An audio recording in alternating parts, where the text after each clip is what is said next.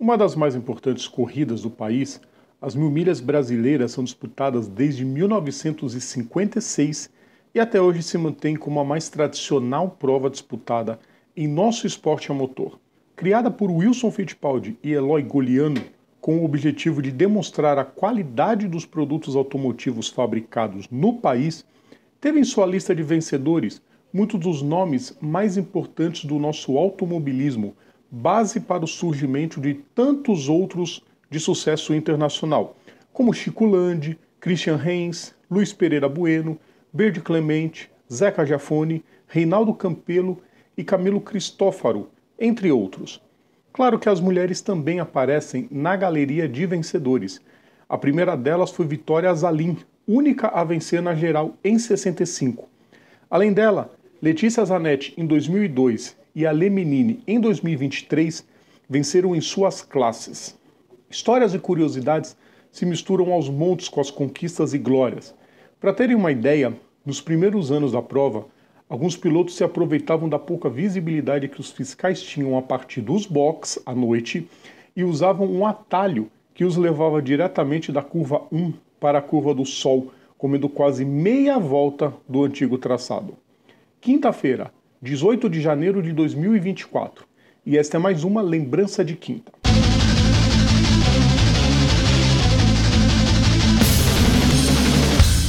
Salve a todos os nossos ouvintes, salve a todos os nossos seguidores, sejam todas e todos bem-vindos. Eu sou Rodrigo Vilela, hoje é dia de TBT, hoje é dia de lembrança de quinta, dia de relembrar mais um momento clássico das pistas. Antes de começar, o pedido de sempre: deixem um like nos nossos vídeos, compartilhem nosso conteúdo, inscrevam-se no nosso canal e ativem as notificações para ajudar bastante a gente.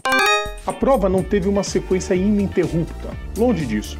A primeira grande interrupção se deu entre 74 e 80 depois um longo hiato entre 2009 e 2019, até que a Chevrolet assumisse a organização da prova e trouxesse de volta para a alegria dos fãs.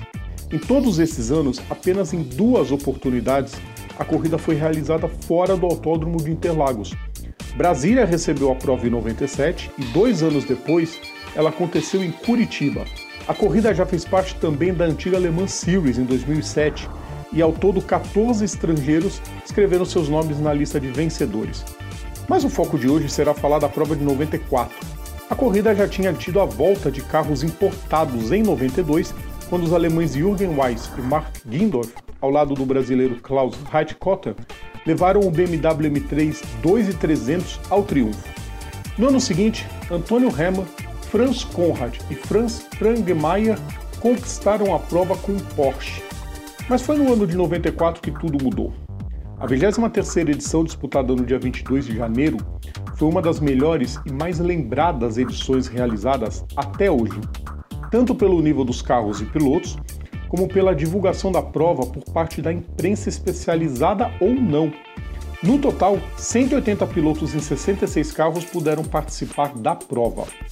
A disputa na pista foi acirrada, misturando os carros importados pilotados por gente de renome internacional, como Nelson Piquet, Rubens Barrichello, Christian Fittipaldi, Franz Conrad, Ingo Hoffmann, entre outros, com os bólidos nacionais, tendo como maior força os protótipos Audi RTT, criação de Almir Donato, que haviam estreado na prova quatro anos antes. Como se tornou corriqueiro nas provas aqui no Brasil e vai até os dias de hoje, o ponto negativo foi a organização. O principal fator de desordem foi a distribuição de credenciais. Oficialmente seriam entregues 500 credenciais de box para a imprensa e 24 para as equipes de cada carro. Até aí nada demais, acontece até hoje. Só que dois meses depois da prova, Eloy Goliano declarou à revista Quatro Rodas que na realidade foram distribuídas no total de mais de, acreditem, 4 mil credenciais. Como o espaço é limitado, imaginem o que aconteceu, né? Aumentou e muito o já tradicional excesso de pessoas transitando pelos boxes, o que atrapalhava o trabalho dos mecânicos e colocava em risco a vida de quem estivesse na área durante os abastecimentos, que eram feitos de forma amadora. Eram poucos os mecânicos que utilizavam a vestimenta e luvas anti-chamas, e muitos, bizarramente, calçavam chinelos e vestiam shorts enquanto trabalhavam nos carros. Ainda falando da estrutura de boxe, era normal ver equipes utilizando garrafões de água mineral para armazenar combustível e abastecer os carros. O que não era comum era a presença de extintores de incêndio nos boxes. E aí problemas graves iriam acontecer. E aconteceram. Durante os treinos, o motor do carro do piloto Albert Spinola explodiu na pista e a demora na chegada do socorro foi algo que contribuiu para a piora da situação. Porém, a situação mais grave ocorreu no box da equipe Linho Leslie, que tinha Arthur Nunes e Jair Bana como pilotos. Nas paradas era comum que poças de combustível caíssem dos galões e ficassem pelo chão. Durante uma dessas, uma faísca gerada pelo escapamento do carro fez o líquido entrar em combustão, causando um grande incêndio que provocou queimaduras em sete membros da equipe, inclusive nos dois pilotos. Uma das vítimas, o mecânico José Marcelino Koga, não resistiu a mais de 50% do corpo queimado e faleceu 11 dias depois. Se fora da pista era tudo uma zona, e felizmente nos dias atuais essas atrocidades são raríssimas, na pista tudo foi diferente. A prova teve duas largadas porque na primeira, além dos carros não estarem no alinhamento ideal, o semáforo não acendeu, o que contribuiu para confundir boa parte dos pilotos. Após a segunda largada, Franz Conrad tomou a liderança da prova ainda nos primeiros metros, com Christian Fittipaldi na sua cola. Já na quarta volta, os dois começaram a ultrapassar os primeiros retardatários, enquanto que na oitava volta alcançaram uma verdadeira fila indiana, formada por 40 carros, o que fez com que Christian se aproximasse ainda mais de Conrad. O Porsche 911 aspirado de Christian e Wilsinho, que foi o mesmo que Christian venceu às 24 horas de Spa de 93, tinha 60 cavalos a menos de potência em relação ao biturbo de Conrad, o que fazia com que ele perdesse um pouco nas retas, mas descontava a desvantagem no miolo sinuoso de Interlagos. Na 16ª volta, Conrad teve um pneu furado e com isso Christian assumiu a liderança. Por lá ficou até a volta 116, quando parou nos boxes, passando a liderança para o BMW de Nelson Piquet, Ingo Hoffmann e Johnny Secotto. Dez voltas depois, a BMW faria uma longa parada de 25 minutos nos boxes, com problemas no diferencial, o que acabou com as chances de vitória do trio. O Porsche dos Fittipaldi assumia novamente a liderança e dessa vez para não mais perdê-la durante a prova, liderando com certa tranquilidade em relação ao segundo colocado. No total, Wilson e Christian lideraram 346 das 372 voltas. Quatro voltas atrás, Antônio Hermann, Franz Conrad e Mikhail Gustafsson ainda salvaram a segunda colocação sete voltas à frente de Maurício Sala, Ornulf Wildheim e André Lara Rezende, que fecharam o top 3 resistindo bravamente à frente de Piquet, Secoto e Hoffmann. André Ribeiro e Valdir Benavides completaram o pódio.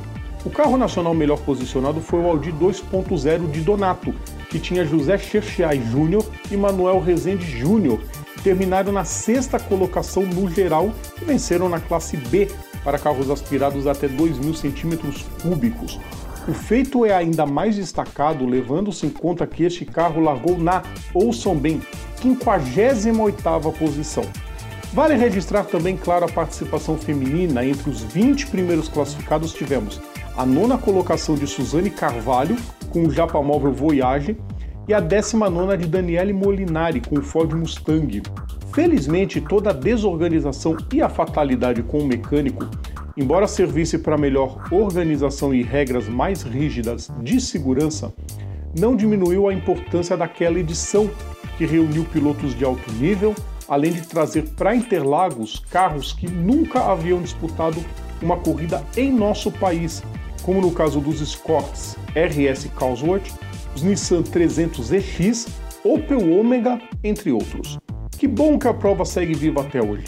E que vem a edição 2024, no dia 28 deste mês.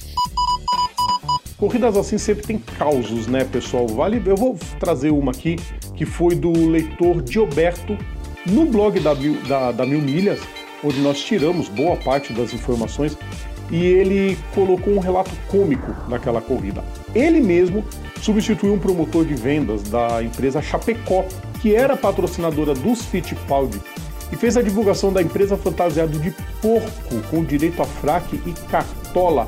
E nem preciso dizer que o público se divertiu muito.